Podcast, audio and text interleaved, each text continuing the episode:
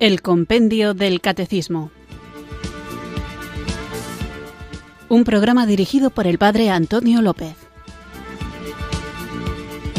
Muy buenas tardes, queridos oyentes de Radio María. Recibido un cariñoso saludo desde Irurzun, en Navarra, quienes sintonizáis una tarde más esta Radio de la Virgen, la radio que cambia vidas, Radio María, para escuchar el programa El Compendio del Catecismo, nuestro espacio diario de formación católica aquí en esta emisora de la Virgen, donde recorremos las distintas preguntas y respuestas que nos ofrece el libro que hace de guía, de guion, para nuestro programa, que es el compendio del catecismo.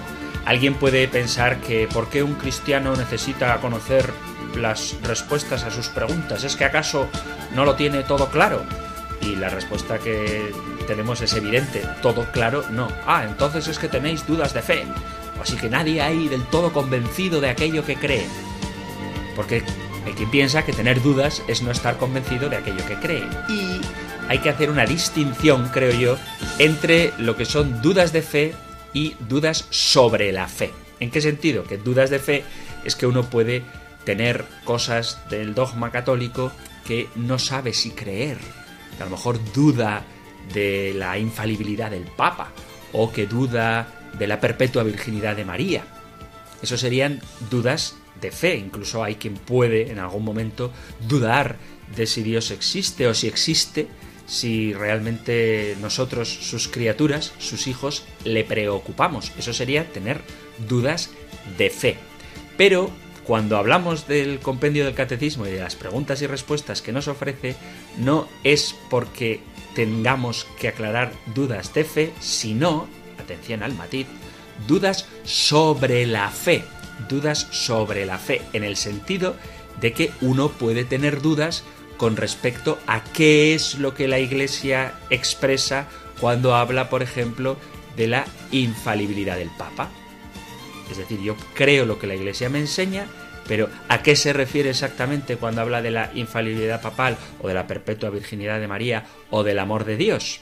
Entonces, una cosa es tener dudas de fe, que tú no sabes si das el asentimiento de tu voluntad a esa verdad revelada, la respuesta del hombre a Dios que se revela, eso es la fe, y uno puede tener clarísimo que la respuesta es un sí rotundo, sonoro, firme e indeleble, sí a la revelación de Dios, y sostener fe, pero luego el contenido de esa fe, cómo se traduce o cómo se especifica todo lo que Dios nos ha revelado, ahí sí que hace falta matizar y hace falta comprender.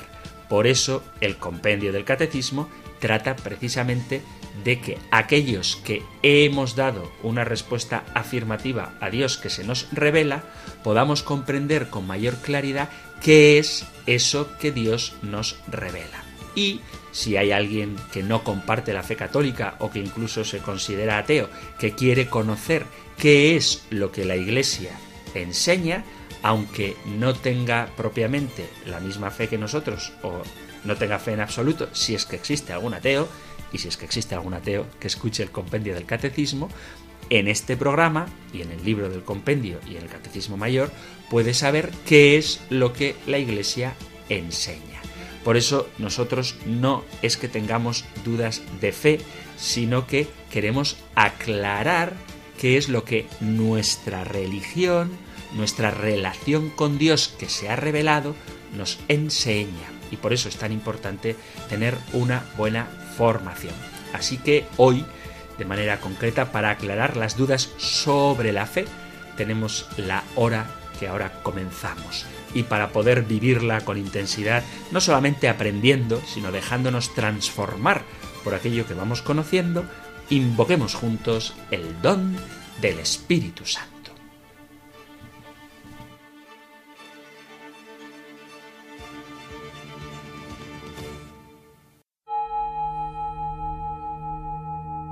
Ven Espíritu.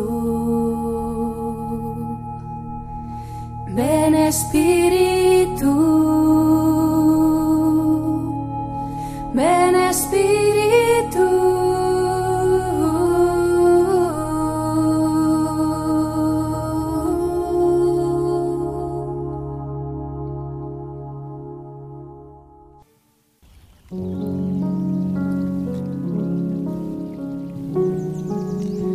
Ven Espíritu Santo, devuélveme la sonrisa.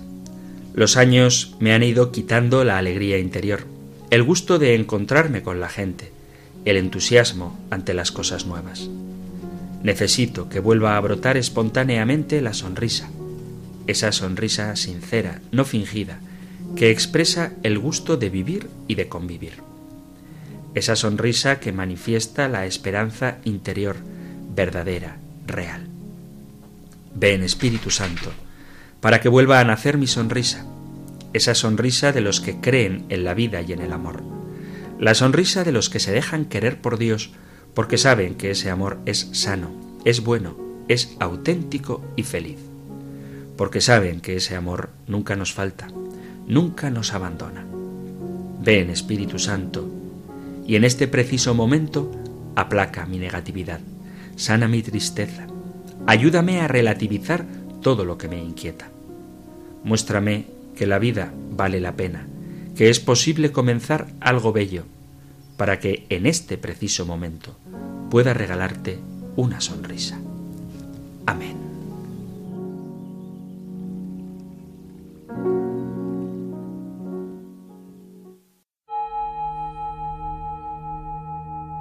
Ven Espíritu,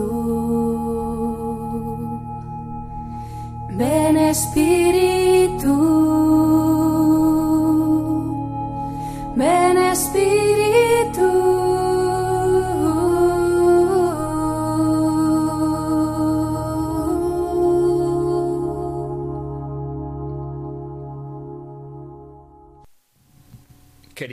Amigos, queridos oyentes, vamos allá con nuestro nuevo programa y hoy no vamos a coger el compendio del catecismo para responder en orden a las preguntas como hacemos habitualmente, sino que como ya también viene siendo costumbre, dedicaremos todo el espacio de hoy a vuestra participación en el programa. Sabéis que si queréis hacer alguna pregunta o alguna intervención, podéis hacerlo a través del correo electrónico compendio o a través del número de teléfono para WhatsApp 668 594 383. Así que vamos allá con vuestras preguntas. Antes de comenzar quisiera hacerlo disculpándome porque a veces tardo mucho en responder, pero es que afortunadamente, y me alegro por ello, y ojalá que siga siendo así, son muchas las consultas que llegan y por eso el tiempo de respuesta hace que sea un poco retardado, porque algunas de esas preguntas pues requieren una explicación larga que ocupan mucho tiempo del programa, pero todas las preguntas serán respondidas, o bien por el propio correo electrónico, cuando son un poquito más personales, o por aquí, por esta emisora de la Virgen que da voz también a sus oyentes. Así que con paciencia vamos a tratar de esperar para que la respuesta llegue, que llegará. Y esto también lo digo porque a lo mejor alguna pregunta hay que contextualizarla debido a que se refiere a temas que hemos tratado con anterioridad. Vamos a escuchar una pregunta que puede ser atemporal en el sentido de que en cualquier momento se puede uno plantear esta cuestión que una oyente nos envía al correo compendio arroba radiomaria.es. Dice así, buenas noches, supongo que escribe por la noche, al correo electrónico podéis escribir las 24 horas del día. Una cuestión, si realmente todo es por gracia de Dios, ¿por qué hay tanta gente que no cree? ¿Por qué Dios no hace que se acerquen a Cristo? Creo que Dios nos dio la redención por medio de Cristo, pero ¿por qué no viene y termina con toda la maldad en el mundo? Han pasado dos mil años y no ha vuelto aún. Hasta San Pablo esperaba su llegada y no vino en la vida del santo apóstol. Perdone por esta retaíla de preguntas y comentarios, espero no molestarle mucho. Gracias otra vez por su programa. Próximo día, si Dios quiere, le escucho. Un saludo. Pues por supuesto que no hay nada que perdonar es un placer, de verdad lo digo, y un honor que participéis y que contéis con mi respuesta. Aquí hay varias cuestiones. Una, la de por qué Cristo no viene todavía. San Pablo le esperaba. De esto hablamos hace muy poquito en el compendio del catecismo. ¿Y por qué si todo es gracia hay gente que no cree? Porque la gracia de Dios no se impone. Como se suele decir, la gracia no anula la naturaleza. Dios nos regala su amor gratuitamente, de ahí viene la gracia, pero la respuesta del hombre es libre. Entonces, a pesar de la redención, a pesar de que Cristo ha muerto por nosotros, a pesar de que Dios se nos ha revelado con toda claridad en la persona de Jesucristo y además ha enviado el don del Espíritu Santo para que nos guíe a la verdad plena, hay personas que no creen porque el acto de fe, aun siendo pura gratuidad, siendo un acto de gracia, requiere una respuesta libre del hombre. Y esa es la explicación de por qué no viene el Señor a terminar con la maldad en el mundo. No viene a terminar con la maldad porque la maldad es el efecto del mal uso que el hombre hace de su libertad. ¿Y por qué no quita Dios al hombre la libertad de obrar el mal? Porque esa libertad que el hombre utiliza para obrar el mal es la misma libertad que el hombre puede utilizar para obrar el bien y abrirse al don de la gracia. Por eso. Entonces, el Señor, como dice el apóstol San Pedro en el capítulo 3 de su segunda carta, segunda carta de Pedro, capítulo 3, versículo 9, dice, el Señor no tarda en cumplir su promesa, como creen algunos, sino que es paciente con nosotros, que no quiere que nadie perezca, sino que todos vengan al arrepentimiento. Entonces el Señor tarda en venir porque nos quiere dar la oportunidad de convertirnos. Porque una vez que Él venga, bien sea en su segunda venida, bien sea en la muerte individual de cada uno de nosotros, ya no habrá otra ocasión de cambiar. Vamos allá con otra pregunta, con otra pregunta que esta vez ha llegado al número de WhatsApp 668-594-383. Dice así el compendio del catecismo. Hola Padre Antonio, soy Pedro de Lorca, felicitarle por su excelente programa y hacerle dos preguntas. ¿Por qué el maligno elige a Eva y no a Adán para la tentación? ¿Sabía que convenciendo a Eva está convenciendo a Adán? ¿Esta convencería a Adán? Segundo, ¿es Eva la criatura más perfecta de la creación? Pues es creada sobre algo ya creado, es decir, recreada. ¿Tiene esto algo que ver con que Dios eligiera a una mujer para ser madre biológica de Dios y al hombre solo padre adoptivo? Bueno, son más de dos preguntas, pero confío en su capacidad de síntesis. Un fuerte abrazo. Y luego dice, me encantaría conocerle personalmente. Pues para conocerme personalmente es muy fácil no hay más que ir a la parroquia de Irurzun en Navarra y por aquí ando con muchísimo gusto. Así que gracias por tus comentarios. Vamos allá con la respuesta a las preguntas.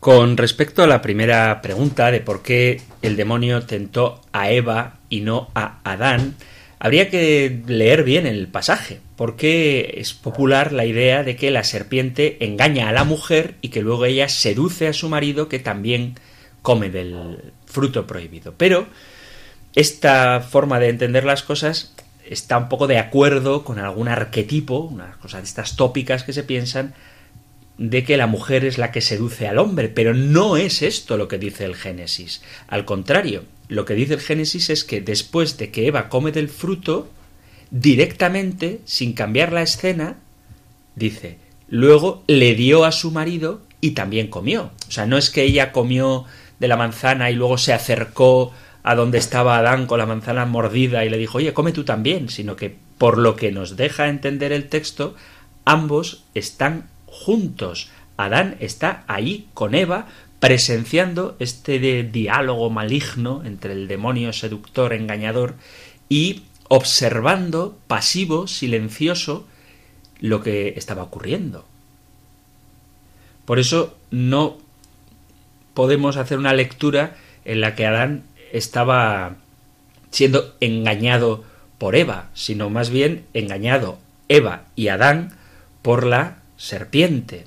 Y además aquí hay un pecado de Adán muy importante, muy grave, y es que el hombre tiene el deber de cuidar el jardín, tal y como dice el capítulo 2, versículo 15 del Génesis, y el peligro que había en el jardín era la serpiente. Cuando el peligro se presentó, Adán, acompañado de Eva, va ahí y ocurre este diálogo con la serpiente que trastoca la identidad de Dios proponiéndole como un mentiroso. Pero no creamos que Adán estaba pobre e inocente, no es verdad. Según el relato del Génesis, Adán, que debía cuidar el jardín de los peligros, permitió que se iniciara ese diálogo del que, según el relato que dice que Eva comió y le dio a su marido, parece que también estaba presente ahí. Con respecto a si Eva es más perfecta que Adán, hay que recordar que en el Génesis tenemos dos relatos de la creación. Por un lado tenemos el capítulo primero del Génesis, en el versículo 26 dice, Dijo Dios, hagamos al hombre a nuestra imagen y semejanza, que domine los peces del mar, las aves del cielo, los ganados y los reptiles de la tierra. Y creó Dios al hombre a su imagen. A imagen de Dios lo creó, varón y mujer los creó. Y los bendijo Dios y les dijo, sed fecundos y multiplicaos, llenad la tierra y sometedla. Pero en este relato vemos que dice, y creó Dios al hombre. A imagen de Dios los creó, varón y mujer los creó. O sea que en el primer relato de la creación no hay primero crea al varón y luego a la mujer, sino que crea al hombre, varón y mujer los creó. Y luego hay otro relato de la creación, en el capítulo 2 leo desde el versículo 4. El día en que el Señor Dios hizo cielo y tierra, no había aún matorrales en la tierra ni brotaba hierba en el campo, porque el Señor Dios no había enviado lluvia sobre la tierra, ni había hombre que cultivase el cielo. Pero un manantial salía de la tierra y regaba toda la superficie del suelo. Entonces el Señor Dios modeló al hombre del polvo del suelo e insufló en su nariz aliento de vida, y el hombre se convirtió en ser vivo. Y me salto hasta el capítulo, sigo en el capítulo 2, hasta el versículo 18, porque luego Dios pone al hombre en medio del jardín y le da el mandato de cuidar el jardín. Literalmente dice para que lo guardara y lo cultivara. Y le da al hombre este mandato, puedes comer de todos los árboles del jardín, pero del árbol del conocimiento del bien y del mal no comerás, porque el día en que comas de él tendrás que morir. Según este relato, sólo el hombre recibe el mandato de no comer del árbol del bien y del mal. Sólo el hombre en este capítulo 2 del Génesis. Y en el versículo 18 dice, El Señor Dios se dijo, No es bueno que el hombre esté solo, voy a hacerle a alguien como él que le ayude. Entonces el Señor Dios modeló de la tierra todas las bestias del campo, los pájaros del cielo, y se los presentó a Adán para ver qué nombre les ponía, y cada ser vivo llevaría el nombre que Adán le pusiera. Así Adán puso nombre a todos los ganados, a los pájaros del cielo y a las bestias del campo, pero no encontró ninguno como él que le ayudase. Entonces el Señor Dios hizo caer en un letargo sobre Adán, que se durmió, le sacó una costilla y le cerró el sitio con la carne. Y el Señor Dios formó de la costilla que había sacado de Adán una mujer y se la presentó. Adán dijo, Esta sí que es hueso de mis huesos y carne de mi carne. Son dos relatos. En el primero, Dios crea al hombre y a la mujer. En el segundo, Dios crea al hombre, lo pone en el jardín, le da autoridad sobre todos los seres que hay en ese jardín y el mandato de no comer del árbol del bien y del mal. Y después, para significar la igualdad de la dignidad entre el hombre y la mujer, Dios hace a la mujer de la misma materia, por así decirlo, del corazón, de la costilla de Adán. Por eso no se puede decir que la mujer sea más perfecta que el hombre por haber sido hecha después, ni tampoco que el hombre sea más perfecto que la mujer por haber sido hecho antes. Ambos son iguales en dignidad. Y luego pregunta si esto tiene algo que ver con que Dios eligiera a una mujer para ser madre biológica de Dios y el hombre solo padre adoptivo. Bueno, tiene que ver la biología, es decir, una mujer es la que da carne en el seno a su hijo. Y obviamente esto no lo puede hacer un varón. El varón aporta la semilla de vida y la mujer es la que lo hace germinar. En el caso de la encarnación del Verbo de Dios, es el Espíritu el que en el seno de María hace germinar la vida de Dios con nosotros. Espero que te haya aclarado un poco estas distintas cuestiones. En cualquier caso, hay que tener cuidado con hacer una lectura excesivamente literalista del Génesis. ¿De acuerdo? ¿Por qué tienta a Adán y Eva? Pues porque son los únicos habitantes de la tierra, son los primeros hombres. Y a este propósito, otra cuestión que también surgió cuando hablábamos del libro del Génesis y de la creación del hombre, y era de dónde vienen los hombres, y la idea del incesto parece que repugnaba a los oídos de los oyentes, y es normal que repugne, porque ciertamente es una cuestión pues no agradable. Sin embargo, podríamos decir, desde un punto de vista matemático, que todos los hombres tenemos el mismo origen. Esto no es ningún dogma de fe, pero existe lo que se llama la teoría del implexo, que aparte de tener sus implicaciones a la hora de interpretar bien el origen del hombre según la Biblia, también tiene mucho que ver cuando la gente se enorgullece de su raza pura, de sus ocho apellidos eh, de la misma región, y a veces se pretende justificar cosas tan estúpidas como el racismo, cuando la teoría del implexo nos habla del gran árbol genealógico de toda la humanidad. Fijaos, todo el mundo, todo el mundo tiene dos progenitores, dos padres, tiene cuatro abuelos, ocho bisabuelos, dieciséis tatarabuelos, etc por cada generación que retrocedemos, tendremos el doble de antepasados directos. Si, por ejemplo, cada 25 años surge una nueva generación, entonces 64 generaciones atrás serán 64 por 25, es decir, 1600 años. Y esto nos sitúa antes de la caída del Imperio Romano. Cada uno de los que ahora vivimos tenía en el año 400 después de Cristo, atención, 18,5 trillones de antepasados directos, así debería ser. Eso sin hablar de parientes colaterales, ¿eh? sin hablar de primos ni de tíos, sino entre abuelo, bisabuelo, tatarabuelo, tatarabuelo, estamos hablando de cifras que nos descolocan. Ahora bien, esa cifra, estamos hablando si hace 400 años tendríamos 18,5 trillones de antepasados directos, imaginaos cuántos antepasados directos tendríamos si nos pusiéramos a hacer el árbol genealógico, si esto fuera posible, desde el origen de la humanidad. Y damos por hecho, porque nos resulta más adecuado a nuestra mentalidad, que esos antepasados directos eran personas diferentes. Sin embargo, parece que no es así. ¿Por qué? Porque un mismo antepasado se encuentra emparentado con nosotros por vías diferentes. Es decir, que estamos vinculados de forma repetida y múltiple con cada uno de nuestros parientes, y mucho más cuanto más remotos son estos antepasados. Y esto ocurre con toda la población de la humanidad. Si retrocedemos lo suficiente, dos personas cualquiera de la Tierra se habrán encontrado con un antepasado común.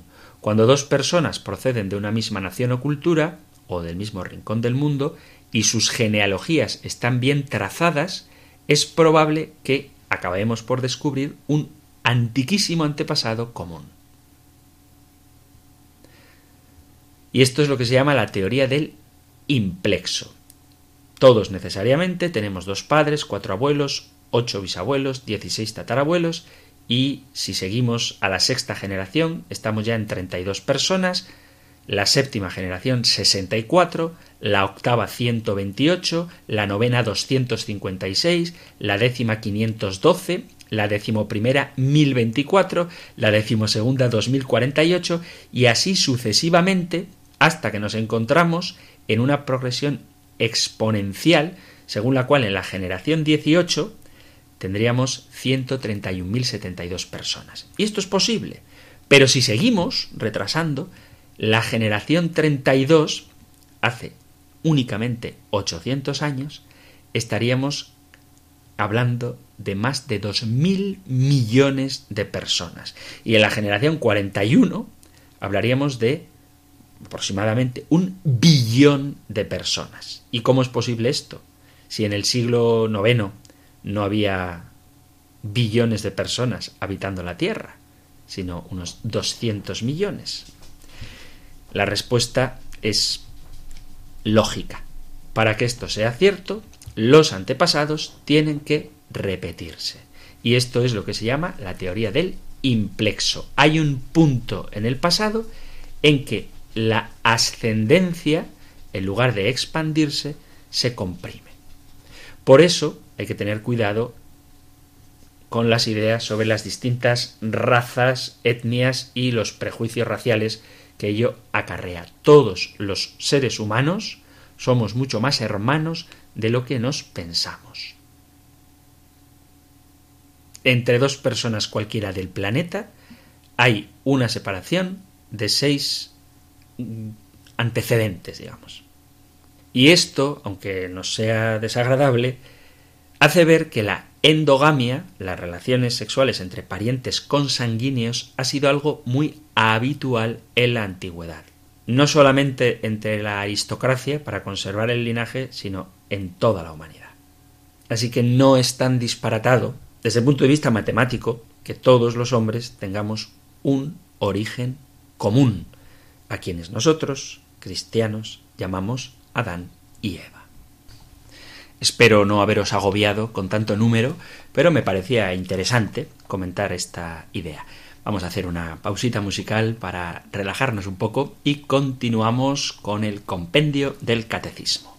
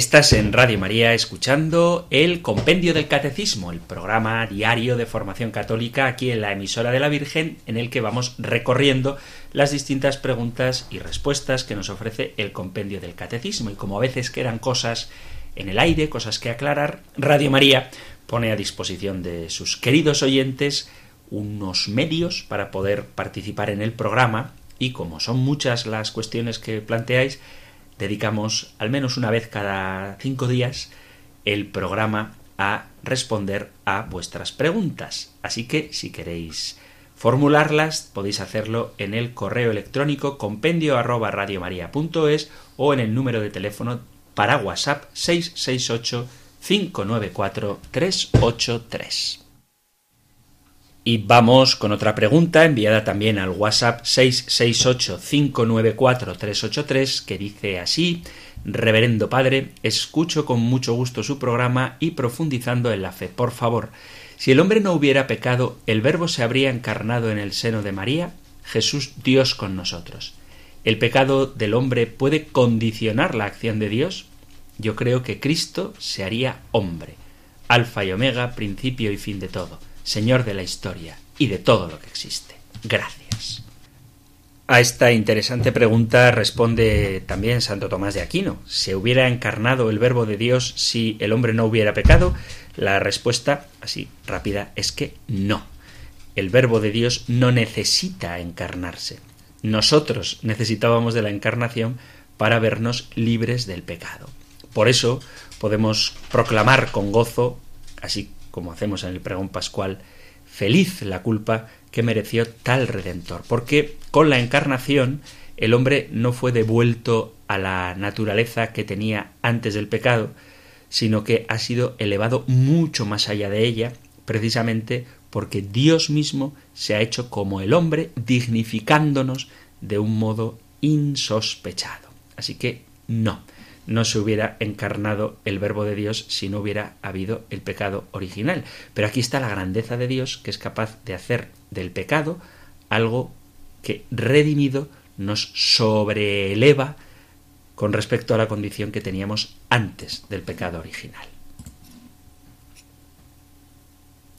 Y si el pecado del hombre puede condicionar la acción de Dios, la respuesta es que sí, obviamente, Dios quiere actuar en la vida de cada uno de nosotros, Dios quiere hacernos participar de su naturaleza divina, Dios quiere que conozcamos su amor, Dios quiere que vivamos de la gracia, Dios quiere que nos amemos, Dios quiere que anticipemos ya en la tierra lo que nos aguarda eternamente en el cielo, viviendo en la caridad, en la oración, haciéndose presente en los sacramentos, pero el hombre, por su propio pecado, pues condiciona la acción de Dios en su vida porque, como decíamos en la primera de las preguntas que he respondido en el programa de hoy, la gracia de Dios requiere de la respuesta del hombre. Dios no se impone. Así que se puede frustrar el plan de Dios para el hombre y el modo en el que de facto lo hacemos es a través del pecado.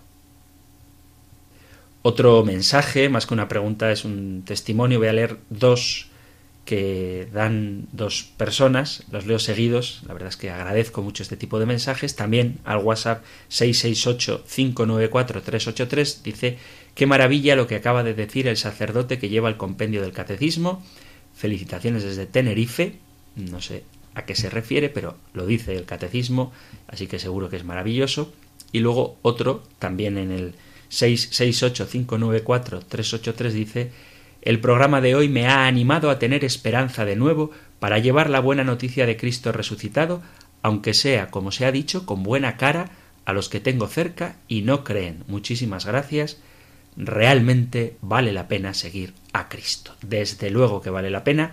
Y la verdad es que un rostro amable, un rostro alegre, es también una buena predicación. Hay gente que a veces frunce el ceño Incluso hay mucha gente que se le ha quedado ya la arruga en la frente y dice, no, es que esta es mi cara. Y yo suelo decir que uno no tiene la culpa de la cara que tiene, pero sí tiene la culpa de la cara que pone.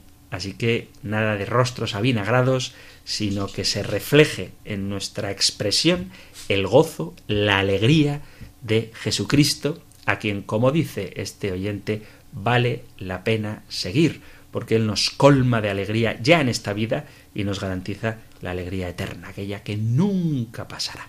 Muchas gracias por este tipo de comentarios y continuamos con otras preguntas que habéis enviado o bien al correo electrónico compendio arroba radiomaria.es o al 668 594 383.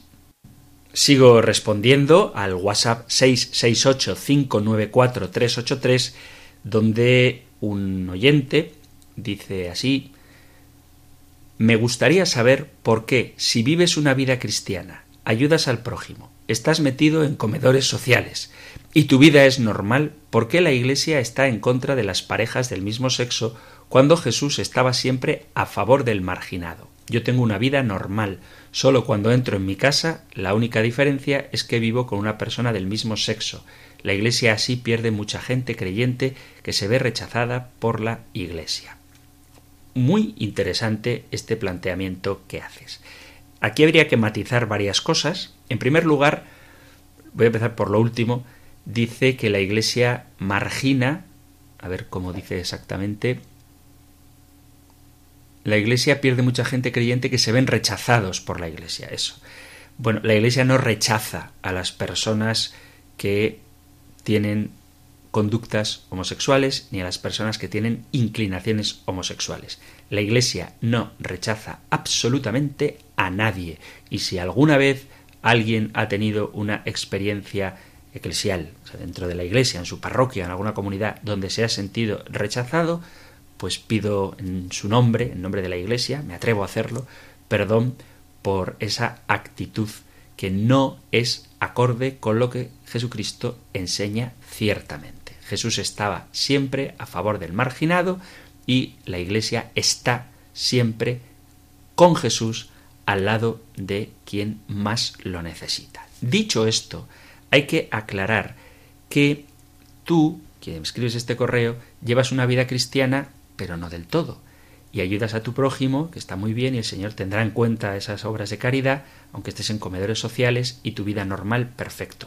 Pero yo creo que la pregunta que tenemos que hacernos cuando tocamos este tipo de temas no es qué le doy yo al Señor, qué le doy, pues mi tiempo, mi voluntariado, mi oración, sino, en este caso, qué le niego yo al Señor. Es decir, si tú crees en Cristo, si tú crees lo que la Iglesia enseña, si tú crees lo que la divina revelación nos ha manifestado, si tú entiendes y aceptas que el Espíritu Santo se expresa también, se revela en la tradición de la Iglesia, la cuestión está por qué niegas la enseñanza de la Iglesia con respecto a las relaciones familiares, las relaciones entre personas. ¿Por qué? ¿Por qué digo esto? Porque podemos aceptar a Jesucristo excepto en aquello que contradice mi forma de vivir. Lo propio del cristiano es vivir y declarar, pero sobre todo vivir, que Jesús es el Señor. Y el Señor nos ha revelado, no me voy a entretener en esto ahora, porque llegará el momento en el que nos dediquemos explícitamente a este tipo de cuestiones, pero ¿por qué un aspecto de lo que el Señor ha revelado, no lo aceptas en tu vida.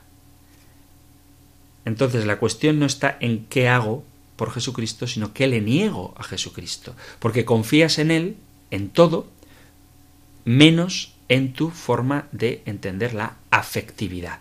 Cuando un cristiano es aquel que entrega su vida a la voluntad de Dios. Y cuando uno conoce la voluntad de Dios, se abraza a ella, sostenido por la gracia, para vivirla de la mejor manera posible. Uno puede tener debilidades y uno puede sentir que le faltan fuerzas para cumplir según qué mandamientos. Pero para eso Dios, en su infinita misericordia, ha provisto a la Iglesia, su cuerpo, del sacramento de la penitencia para ayudarnos no sólo a quitar el pecado, sino para recibir la fuerza, la gracia necesaria para vencerlo. ¿Qué pasa? Que hay personas que asumen su situación de irregularidad con respecto a la Iglesia, creyendo que es la Iglesia la que debe cambiar en vez de ser uno mismo el que procure la conversión. Y este es el drama. La Iglesia no rechaza a nadie, ni a las personas homosexuales, ni a las personas avariciosas, ni a las personas iracundas. La Iglesia invita a todos a la conversión. Y lo mismo que una persona avariciosa puede decir yo le entrego todo al Señor, pero quiero estar seguro de mi futuro y por eso ahorro demasiado y en todos los aspectos de mi vida, excepto en el económico, cumplo con lo que el Señor pide. ¿Esa persona podemos decir que realmente confía en el Señor? La respuesta es que no, porque hay un aspecto de su vida en el que no se deja invadir por el espíritu evangélico. Bueno, pues esto mismo hay que aplicarlo también a la vida afectiva. Si tú crees en el Señor, si tú quieres ponerte a su servicio, si tú quieres que tu vida esté invadida por el Espíritu de Dios, tienes que hacerlo en el sentido global, porque le estás entregando al Señor todo, excepto tu concepto de cómo vivir la afectividad. Por eso es necesario que uno se ponga frente al Señor y con generosidad, con confianza, sea capaz de disponerse a cumplir su voluntad, sin miedo a los tropiezos, porque para eso tenemos la ayuda del sacramento de la penitencia, pero sin caer en un conformismo que en el fondo lo que hace es instalarnos lejos del plan que Dios tiene para nosotros. Así que, muy bien por las obras de caridad, muy bien por la vida cristiana, ánimo, eso no lo cambies, pero ponte en oración delante del Señor, iluminado por el Espíritu Santo que se revela en la tradición y en el magisterio y en la Sagrada Escritura para ver qué es lo que el Señor quiere para tu vida. Y cuando tengas claro lo que el Señor quiere para tu vida, lánzate a ello sin miedo. ¿Que te va a costar? Pues seguro. Pero como nos cuestan tantas otras cosas, unas son más duras que otras, eso también hay que reconocerlo, pero no estamos solos. Tenemos la gran comunidad de la Iglesia y tenemos el Espíritu Santo con nosotros, las enseñanzas y la gracia de Jesucristo y el amor de Dios que nos quiere tal y como somos, pero que no nos deja tal y como estamos, porque Él quiere configurar en nosotros la imagen de su Hijo, que por cumplir la voluntad del Padre sufrió la muerte y muerte de cruz. Obviamente, con la certeza de que fiado en la promesa del Señor, iba a resucitar. Hay que pasar por la cruz para llegar a la gloria. ¿Qué cruz sea esa? Pues cada uno tiene la suya. Lo que no podemos es rechazar la cruz porque eso supondría rechazar la voluntad del Padre y supondría también negar la obra salvífica, la gloria. Leo otra pregunta también al 668-594-383, donde dice Buenas tardes, Padre Antonio. ¿Cómo se debe interpretar que Elías había vuelto a la tierra en la persona de Juan Bautista? Habrá gente que interpretará en ello una prueba de la reencarnación. Muchas gracias. Un cordial saludo, además desde Navarra. A esta pregunta respondí en el programa anterior, precisamente, donde hablábamos de que Elías había de venir como el precursor, pero que cuando hablamos de que Juan Bautista es Elías, no nos referimos a identificar a Juan con Elías, sino que nos referimos a que la misión de Juan el Bautista es la misma misión que la de Elías. El tema estábamos tratando cuando respondía a esta pregunta era precisamente sobre la acción del Espíritu Santo en Elías. Así que te remito a la pregunta número 141 del compendio del catecismo y a su explicación donde hablábamos de esto. No cabe en la mentalidad judía el pensar en la reencarnación. Además, Elías y Moisés, lo recordaba en el programa anterior, estaban junto a Jesús en el monte Tabor, en el momento de la transfiguración, no eran Moisés y Juan Bautista, sino Moisés y Elías. Así que no, la palabra de Dios, la Sagrada Escritura, nos habla de resurrección de Jesucristo y en ningún caso es compatible la idea de la reencarnación con la idea cristiana de lo que nos aguarda después de la muerte. Nosotros los cristianos creemos en el juicio particular, en la resurrección de la carne y en el juicio universal. Pero no es compatible la reencarnación con la fe cristiana en la resurrección.